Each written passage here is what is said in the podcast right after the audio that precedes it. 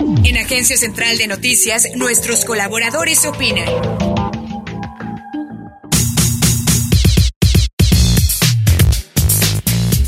Muy buenas tardes, Francis. Buenas tardes a todo el auditorio de Hace Noticias. Te comento que el próximo 18 de octubre, después de casi un año de convulsión social y política derivada de la renuncia forzada del ahora expresidente de Bolivia, Evo Morales Aima, y de su vicepresidente Álvaro García Linera, habrá elecciones presidenciales. De acuerdo con todos los sondeos, el candidato del movimiento al socialismo más, Luis Arce, se impondría sobre Carlos Mesa, el ultraderechista Luis Fernando Camacho, uno de los artífices del golpe de Estado y otros candidatos menos representativos, aunque no le alcanzaría para ganar en primera vuelta, pues necesita más del 40% y tener más de 10 puntos porcentuales de diferencia en relación con el segundo lugar, o bien superar el 50% de la votación total. El escenario se hizo más complicado para el MAS, ya que hace unos días la presidenta de facto Janine Añez, quien se desplomaba en las encuestas, renunció a su candidatura presidencial en un intento por no atomizar el voto de la derecha y frenar una posible victoria del partido de Evo Morales en primera vuelta, lo cual daría claras posibilidades de ganar a las fuerzas conservadoras, particularmente al candidato de Comunidad Ciudadana, Carlos Mes. No soy optimista respecto a las elecciones en Bolivia, porque hay pruebas de que la derecha, apoyada por la Organización de Estados Americanos, OEA, la Unión Europea y Estados Unidos, están haciendo todo lo posible para detener el triunfo de Luis Arce y de su compañero de fórmula, el ex canciller David Choquehuanca. Luis Almagro, secretario de la OEA, que pasará la historia como uno de los más grandes testaferros del establishment latinoamericano, difundió un mensaje a través de sus redes sociales donde señala que se reunió con Arturo Murillo,